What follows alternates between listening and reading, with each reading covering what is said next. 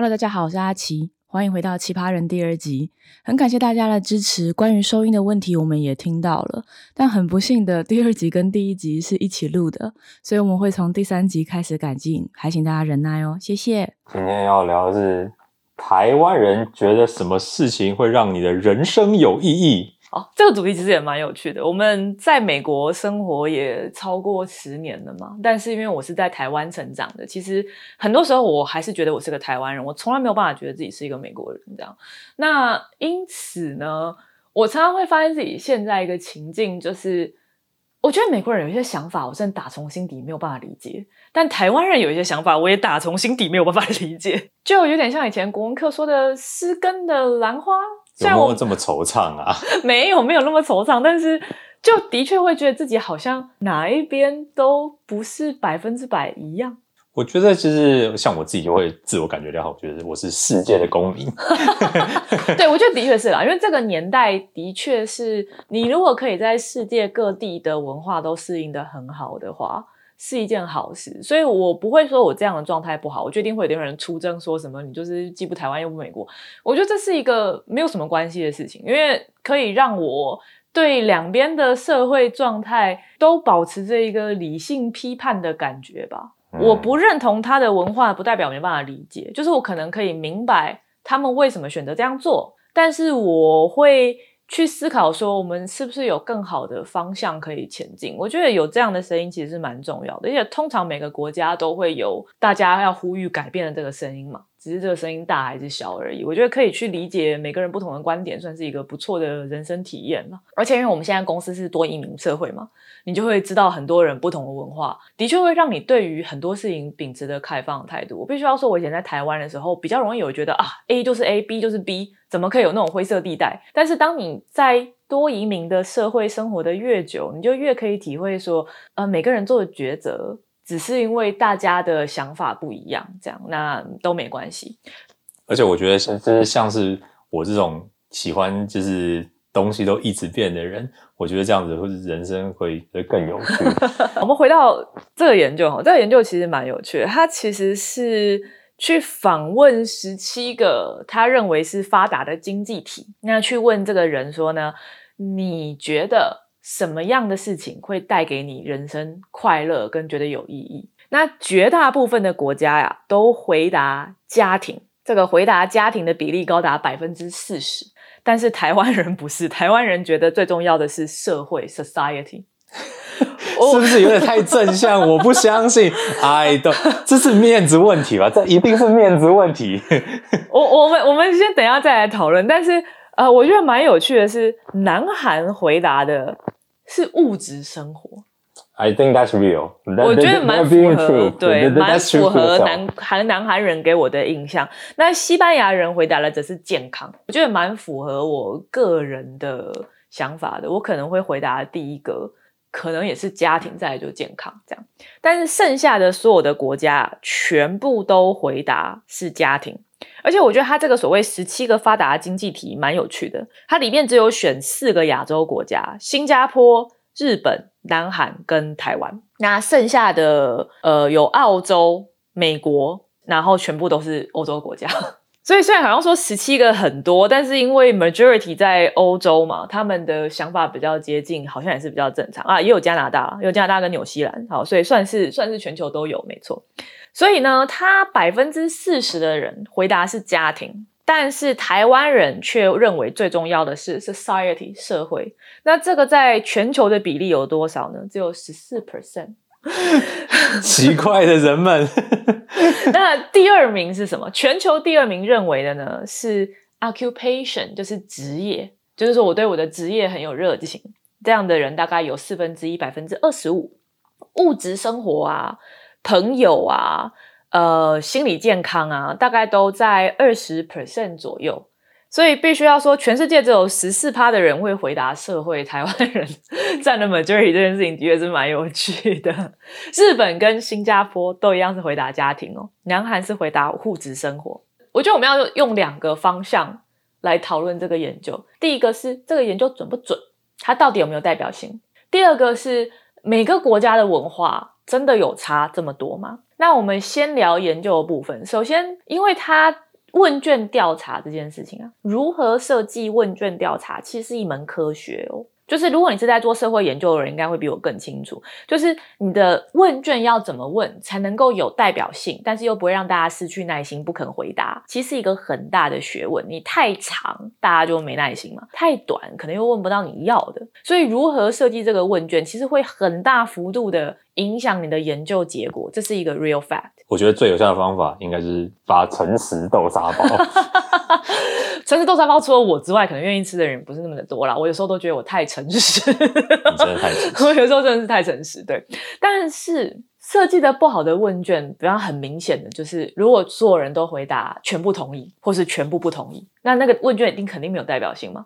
要么你根本没问到重要的问题，要么大家不肯认真回答。所以如果大家在做一些什么主管机关评鉴呐。呃，商家评鉴呐，你真的很想推荐的东西，其实最好你不要全部都给五分，嗯，因为搞不好对方有设一些系统是那种全部五分跟全部零分的，会被直接 filter 掉。这也太难了吧？你如果真的那么喜欢东西，你全部给五分，那你是被 filter 掉？呃，我觉得可能也看比例，但是我的确知道有一些研究，它会直接 filter 掉这些所谓极端的声音，就是你全部同意、全部不同意的人，要么这个人太激进没有代表性，要么他没有认真。所以有一些研究的确都会把这些东西 filter 掉。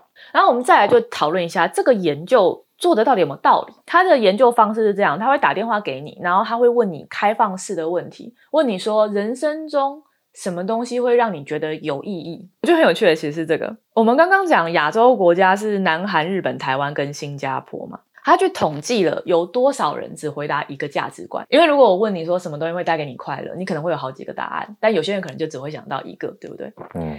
那亚洲国家呢，是前五名里面的其中四个。所以，大部分的亚洲人真的只能回答出一个答案，就是他觉得全人生里面只有一件事情重要。然后台湾人会回答是 society，Oh man。然后韩国人会回答是物质生活，Not even the second choice。哇，我不知道该说这个这个是该说好还是坏。前五名里面剩下的最后一个是法国，然后我觉得法国感觉上也是个好物非常明显的。喂喂喂，法法国说什么？法国是家庭啊，但是法国就是一个很注重人生的嘛，注重人生的体验。好，然后所以这个问卷方式，我个人觉得不是那么的正确，当然我没有任何科学上的证据，我这个纯粹我个人觉得，因为我觉得呢，跟美国人比起来，台湾人肯定是没那么诚实的。嗯，我面对一个陌生人的时候，我会十分的客套。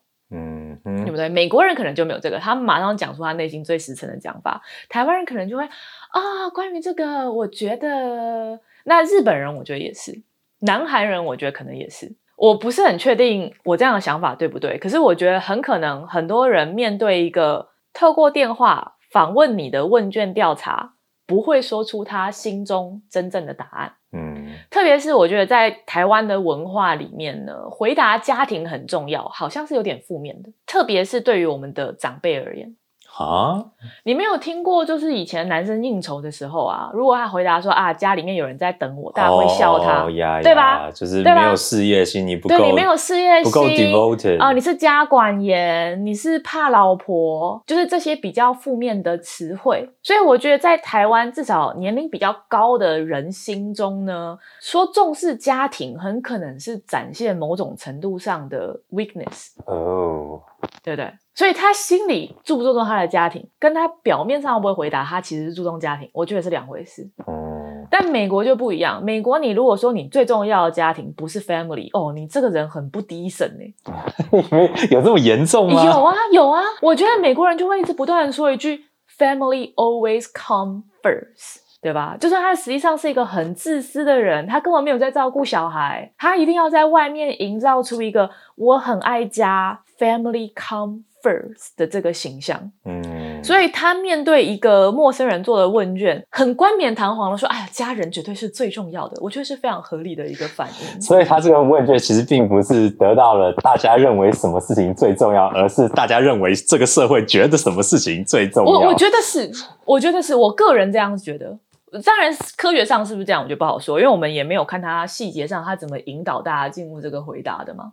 但我会觉得说，如果他开头就这样直接问我，我的回答肯定不是我内心真正的回答。嗯如果是在美国的话，我肯定回答 Family always come first, but I still have passion for my career，对吧？那如果在台湾的话，我的确可能更倾向回答说，哎呀，社会的秩序是非常重要，因为台湾我觉得是一个同才压力，或者是说你应该要呃为了社会的整体着想的这个想法很重的一个地方，相较于美国。嗯对吧？美国的个人特色非常重，你自己想要什么，跟你的家庭最需要什么，是远大于国家需要什么的。我觉得这个国家是比较有这样的气息。但是如果你说中国的话，国家或是说党要什么，其实某种程度上可能远大于你个人。那这个想法我觉得也没有绝对的错，因为如果说你的整个国家繁荣，你的社会繁荣了，平均说起来，每个人可能也会过得比较好，对吧？所以就是它有它一定程度的道理。我个人非常的不认同，我强调我个人非常的不认同这样的社会价值观，但是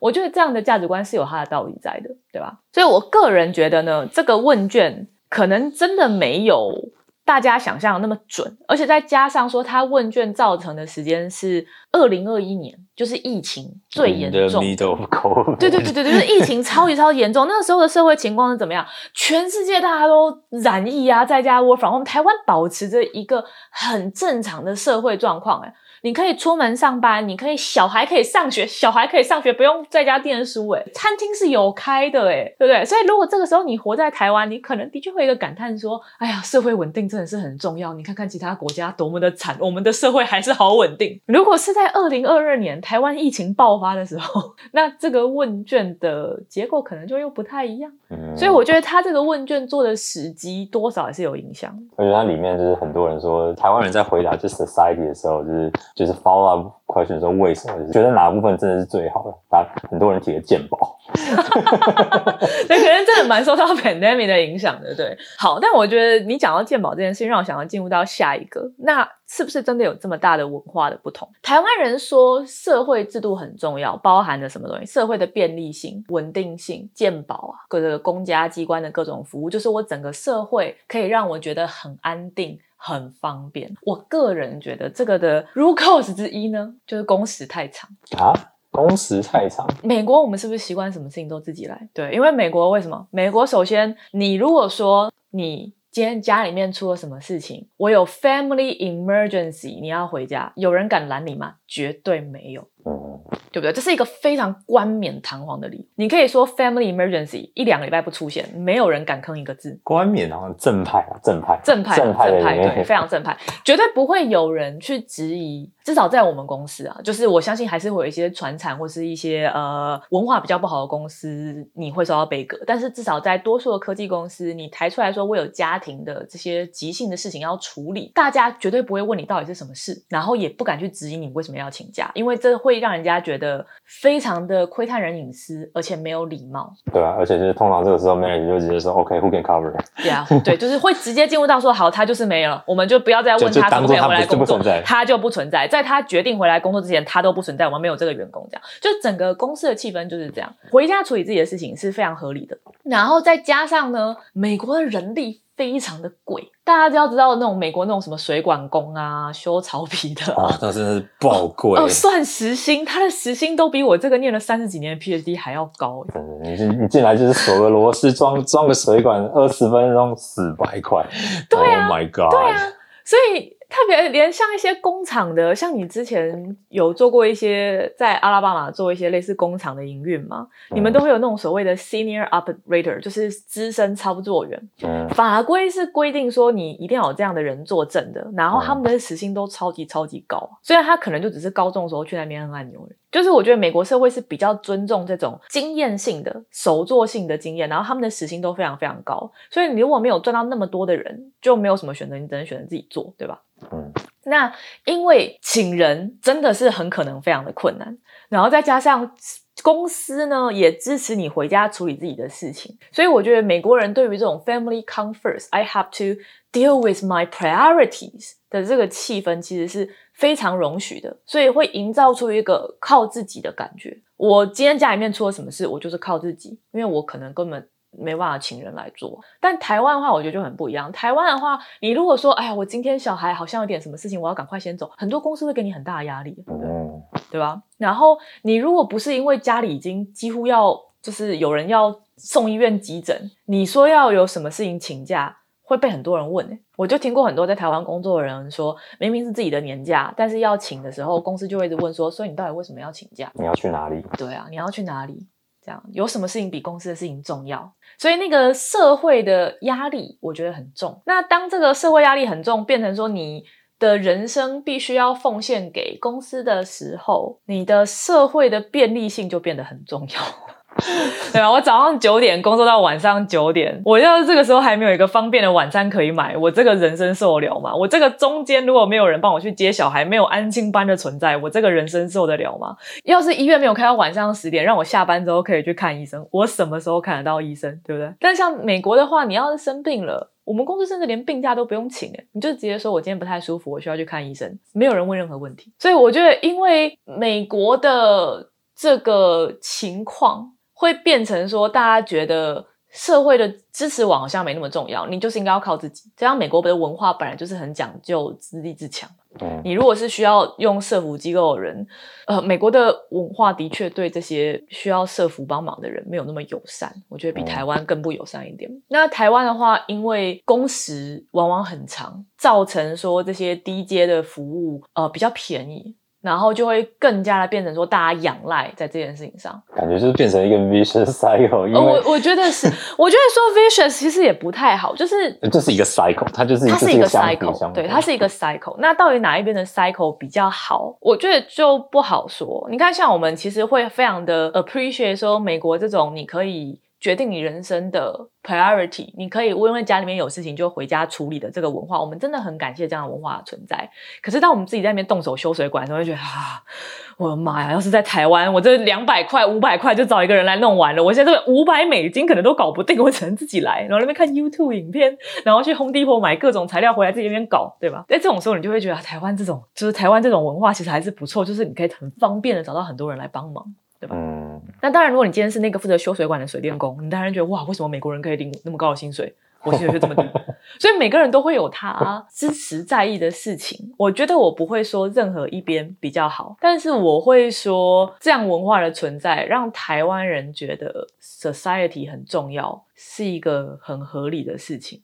嗯，然后另外，就像我们刚刚讲的啦，我觉得就是台湾人会觉得说，哎呀，我就是觉得我的工作很重要。我觉得日本人其实也是，对吧？所以日本人第一个回答的是家庭，其实让我有点意外。我以为他照他们工作文化，他们可能会回答是工作。第二名跟南韩一样，都是物质生活。把物质生活放在前两名的，放第一名的是只有南韩嘛？放第二名的是包含荷兰、比利时、日本跟西班牙还有台湾。我其实对于荷兰跟比利时放在前面，这点我蛮意外的。但是我觉得南韩跟日本还有台湾，我觉得物质生活放在前面是一个蛮合理的事情。因为特别是南韩，我觉得南韩的物质生活已经不只是物质生活了。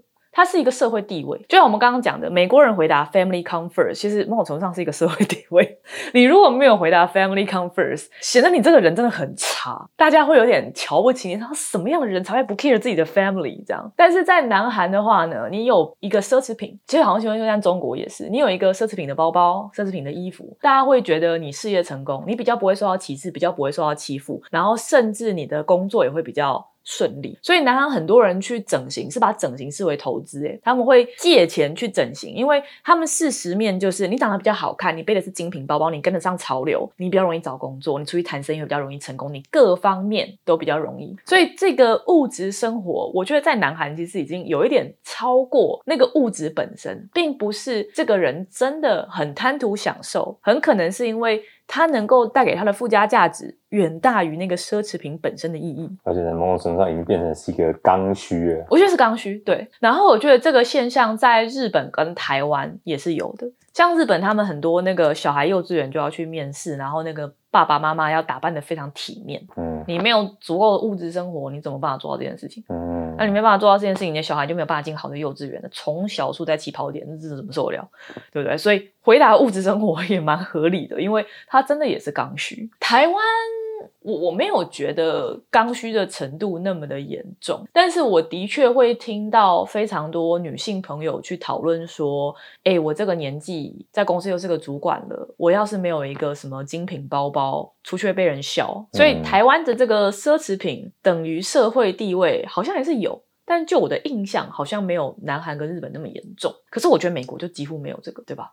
嗯，让我思考一下，好像因为我自己觉得可能。美国人他们自己的精品牌子太多，就是你不需要真正的精品牌子，你不需要大牌子。我觉得美国有精品吗？美国的精品感觉上都比较像是出街的那种呃设计师品牌而已。要真的精品感觉上还是要意大利，brand，对，要意大利那种才叫精品，这样欧洲牌子才比较接近精品。首先，我觉得美国人出门上街的这个比例哦，比亚洲社会真的低很多。亚洲社会的房子比较小，嗯，所以你就常常就是要出门逛街，然后吃饭，你的整个各种活。活动都是在外面的，所以你的外貌、你的衣服是不是就变得重要了？因为你就是要有一个路人给你的印象嘛。那美国人很多人的生活真的就是去公司接小孩回家，然后他不会出门，他在家做饭，他的娱乐可能在家里面。因为美国人的房子比较大，嗯，因为美国人房子大，然后什么东西都非常的远。我今天要去吃饭，我可能要开车二十分钟、三十分钟，很累啊。所以你就会选择就是在家里面把家里面弄得很舒服、很完善，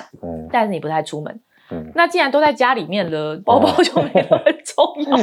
我根本我现在出门根本不背包包啊，我就是去买菜就回来了，对吧？可能就是真的就是比较不需没有 social life 或者不需要 social life。对对，那当当然有就是需要 social life 的场合，可是我觉得在那个场合下，我觉得美国人看的东西好像也是不太一样。我觉得当当然也有就是城市跟乡村的差别啊。我们这边真的是毕竟比较乡村一点。我相信你如果在纽约或是旧金山这样的大都市。呃，物质的生活或是外显的这个，就是精致感还是会比较重要。通常都市都会比乡村重要。那但我觉得美国的。特别西岸喜欢的那个精致感很不一样，不是名牌，通常是运动用品 潮，对，就是舒适潮，舒适潮，对，舒适潮，就是你就是要穿运动用品，然后显得很舒服、很潮流，我很做自己，我根本不 care 别人怎么想，才显得别人会尊重你，有点吊诡。对，Lululemon，我都我都称 Lululemon 是邪教，美国西岸邪教，然后再加上之前西岸也流行过一阵潮盖风，你不觉得？就是要，就是 就是穿的非常非常的随性啊，宽松啊，很舒服，跟那个东岸流行呃比较 business casual 要穿的比较正式的那个感觉就又很不一样。然后再加上西岸这边，我觉得当然都有人跟人之间的差别啊。只是我觉得我看到的是，我觉得美国人很多炫耀的事情是不是衣服本身，而是身材啊。有吧？有吗？让我思考一下。就是贵妇都很喜欢穿那种很贴身的瑜伽裤，然后穿着一个 bra 就走在街上，显得她全身的身材都非常的好啊。哦，所以其实还是比较个人的的个人的特色，而且说在身材才是最难维持的东西。老娘要有钱有时间去上各种皮拉提斯课，才有办法生完小孩之后维持这个身材，然后再配一个精品包，就是身材就是本身最好的财力显现。有道理，对吧？但是亚洲社会虽然现在追求身材好的人也是很多，有健康理由跟社会压力的理由啊，但是亚洲社会多半没有那么欢迎你穿的那么裸露，所以你藏起来的机会还是非常多的，所以就显得身材没那么重要。但美国流行的衣服往往是非常显现身材的，嗯，所以我觉得美国炫耀身材的成分，我个人觉得好像远大于炫耀精品的。我觉得啦，像美国很多衣服广告，甚至会强调说，我们就是要展现男生的这个手臂，就是手臂很粗壮，胸肌很粗壮。让你显现出你有身材，这跟美国的这个社会气息的确也是有点关系。他们非常注重说你一定要会运动，身材一定要好。你如果是一个社会地位很高的人，但你没在运动，身材不好，大家其实好像也不会很 appreciate 你。会有一点点，就是啊，就是这个你没有办法照顾自己的身体，长条啊这种感觉。对对对对，你是一个书呆，你没有办法照顾你的身体，就是那个鄙夷的心境，我觉得是比台湾重一点的。我觉得台湾对身材好身材的追求，比较是偏向说希望漂亮。但是我觉得美国对于身材的追求，特别在科技公司啊，比较是有一种你如果身材真的很差，大家会觉得你没有办法好好的照顾自己的那个意味在，有吧？嗯，有吧？是大家可能不会很坦白的说出来，可是的确有这样的印象。而且美国的确有一个统计过的社会现象，就是特别男生高挑壮硕的男生，事业上会比较成功。如果我是老板的话，我应该就不会这样选，因为表示说他可能花工作时间比较少。就美国人真的很重视运动，我觉得也是有功利 wise 跟文化 wise 的这样，但是他们的确是会觉得说你的外形上比较壮的人呢，比较有说服力，就是有那么一点点，我不知道该怎么说，有一点点那种文化上的感觉。嗯，那所以我也听过有那种身材很瘦小的女生说过，她很难在会议上吃香。这么严重啊？诶，多多少少啊，一点点啊。那当然，这个有多少是个人的感觉，有多少是科学事实，这个研究就不好做。这样，好，我们继续讲到这个文化的部分，我觉得蛮有趣的，应该说有点震撼我的，是剩下这个澳洲、纽西兰人，还有绝大部分的欧洲人啊，包含新加坡人跟加拿大人，他们的第二选择其实是。occupation 就是职业，反而美国人不是，大家不都说美国人 live to work 吗？可是美国人的前两名呢，其实是 family 跟 friend，没有把 occupation 放在前面。Friends，可是美国人的工时其实是比较长，嗯，对。但是我我其实我个人我个人的解读啊，我其实是在想，会不会就是因为欧洲人的工时没有那么的长，所以他们反而更加觉得在事业上有热情是一件很重要的事情。就美国人对事业的追求，也许更偏重于薪水，欧洲人可能更偏重于热情，我不知道。可是完全是我个人的猜测。但我看到这个结果的时候，我的确非常的意外，美国人的前两名居然是 family and friends。但是我在美国其实看到非常多工作狂，真的假的？我觉得特别科技公司很多啊，嗯就大家都会有这种欧美工时很短的印象。可是我觉得欧美的特别科技公司，因为请假可能也没有什么限制，但是你年度考绩就是看你完成了多少工作嘛，你有多少 creative 的 project，对不对？嗯，所以你工时越长的人，是不是很自然就可以做出越多的 project，对吧？除非你是一个万中选一的天才，你就是只需要别人一半的时间就做别人两倍的工作量，但这样的人肯定偏少。Majority 因为大家都是 PhD 毕业嘛，每个人都博士啊，每个人可能都常春藤啊，每个人可能都顶尖名校 PhD 毕业，对吧？所以这个时候你花的时间越多，你能够完成大计划的这个几率就越高。那你如果想要升职，你如果不想要被淘汰，你当然希望你在工作上的表现更好嘛。那公司没有强制规定的放假天数，如果你想要在工作上表现的非常明显，你自然就会放假比较少啊。我觉得其实这我们公司也有这样的文化的。我觉得我现在的组好像比较少了，但我之前有一些组，我真的可以很明显感觉到说，你如果想要拿到比较好的工作机会，你就是要变成老板心目中最值得信赖的那个人，对吧？嗯，所谓的 manager's favorite，他有什么事情，他就第一个想到你。那这个事情可以是赛缺，也可以是很好的机会。可是往往都代表说呢，你要先去做一些赛缺，你要无时无刻的回信，几乎所有的时候都在线上。那这样他有好的机会的时候，他就会第一个想到你，因为他这种好的机会通常也都是一个很有时间限制的嘛。你越早做出来，你的这个组可以得到的 credit 就越大。所以老板当然会想要交给那种他觉得可以很快做出来的人。那这个时候你永远都在线上的人，是不是就很有说服力？所以我觉得美国很多人，我自己遇过非常多人，不管是我们公司还是我之前的朋友，我真的看过蛮多人是他对于他的事业有追求，所以他的选择就是他花非常多时间在工作上。虽然公司没有这样规定，而且科技公司多半都没有加班费，因为是责任制。有的时候我都会 忍不住想，是不是跟台湾的一些公司比起来，这些美国的呃发展好的工程师们，可能花的工时还更大。那当然，我也认识有人是那种，既然公司没有限制请假次数，我就一直不断在请假，看我什么时候被 fire。这这种人我也知道有这样。do the bare minimum，do the bare minimum，对，呃，我我以前有一个名言是说，你在一个工作里面，你最好要当那种有点黑又不会太黑的，哈，因为你如果有点黑呢，老板有很重要工作就不会交给你，所以你就不会有什么紧急的事情需要处理。但是你又不会太黑，所以今天老板有很不满想要开除人的时候，也不会想到你，你不会是第一个挨骂的。那种有点黑又不会太黑，我觉得是维持你有薪水，但是不要有太多工作量的黄金 spot。当然，我要强调，我现在在我的工作上非常的认真，因为我真的蛮喜欢我现在这份工作的，所以我其实是我老板常常劝我好好放松，不要一直想着工作。但是如果你对你的工作比较想要呈现一个混吃等死，我真的觉得有点黑又不要太黑是一个人生诀窍。真的假的？你不会就是想要就是做一些，譬如说 manager 没有跟你讲要做的事情，我觉得要看你花多少心思在工作上、欸，因为我在美国也遇过有人是，他就真的就是在公司维持那个有点黑又不会太黑，他不会被老板骂，但是老板绝对不会想要把什么真的很重要的事情交给他，然后他就把剩下的时间拿来干嘛？做副业，搞电商。哦我以为你你刚刚要讲自己，我没有不是讲自己，我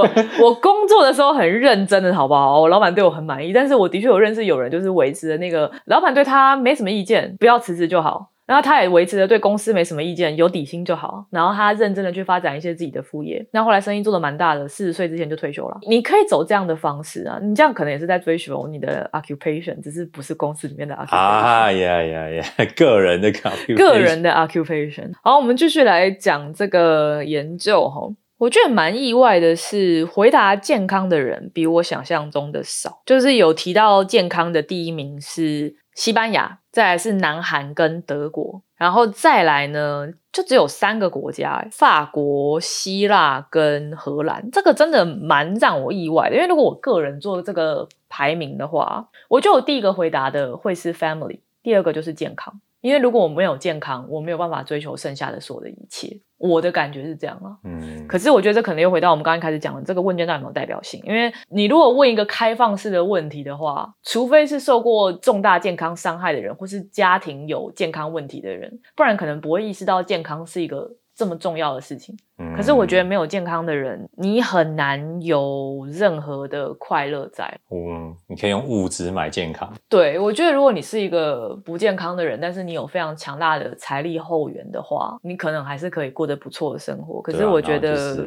开开心心，然后快逍遥走一回的感觉。对，可是特别在美国这种健保真的很糟的地方，没有健康很容易一次失去其他所有一切的东西。True，所以这可能就是我为什么会觉得健康其实真的很重要。那最后我们来把大家有回答的选项讲出来，因为我觉得这其实蛮有趣的。因为你被问一个开放式的问题的时候，你会想到什么？家庭是第一个嘛，占百分之四十；第二名是事业，占百分之二十五。坦白说，这个真的比我想象中高。我以为大家去工作都是为了钱而已，但觉得工作必须要有意义的人，其实真的比大家想象中多。我觉得这很有可能是，如果你的工作是你喜欢的，你就会有更大的热忱。你有更大的热忱，你可能就可以赚到更多的钱，这是一个事实。就是有更大的热忱，代表你愿意花更多的时间嘛，你就更容易取得成功。不一定是钱啦，但你更容易取得呃令人满意的地位与待遇。所以认为工作很重要的人，其实比大家想象中多。更更有趣的是，其实 majority 这样回答的人，其实在欧洲那些大家觉得不爱工作的地方。可是我觉得会不会就是这样？他们就更觉得说，你应该要找到一个喜欢的工作，才人生有办法有 meaningful，因为他们可能太没有办法忍受为了钱去工作了。我不知道，我觉得有道理。我觉得有那么一点道理，但是我也不是欧洲人啊，所以这纯粹是我的猜测。但我的确蛮意外，大部分回答工作的人其实几乎在欧洲这样。那再来第三个就是 material well-being 嘛，物质生活，这我们刚刚讲了嘛，南韩是最高的，然后再来日本跟台湾也都把它放在第二名。我觉得这跟社会期待是有一定程度的关系的。我觉得它可能不是指物质享受本身，我我觉得朋友跟 community 就是你的邻居啊，什么 community 的中文该怎么翻译？社区、社社区、社群，就是你的呃周遭人会不会互相帮助啊？这个美国跟英国都放在第二位，那再来是澳洲、纽西兰放在第三位。不过回答的人也比我想象中的少，我觉得可能因为现代社会。比较没有那么讲究互助，现代社会可能相较于以前农村时代更讲究说你个体的努力。我觉得这个研究如果找个二十年做，可能结果会蛮不一样。但现在回答朋友跟 community 的人大概是十八趴，不过也是蛮高的啦，但没有我想象中的高。这样健康还比朋友跟社会再低一点，我觉得真的整个很不合理，再低一 percent 是十七 percent。再来就是 society 社会的稳定性，台湾人最爱的答案，全世界的人是十四趴，然后再来十二趴的人呢是回答自由。我觉得这跟健康有点类似，就是你没有自由，你刚刚上面那些好像都不存在，对不对？可是当你已经把自由 take for granted，你觉得它就是应该存在一个事情的时候，其实你不会在人家问一个开放式的问题的时候回答说呀，我觉得自由很重要。Yeah, that, that, that's what I already have。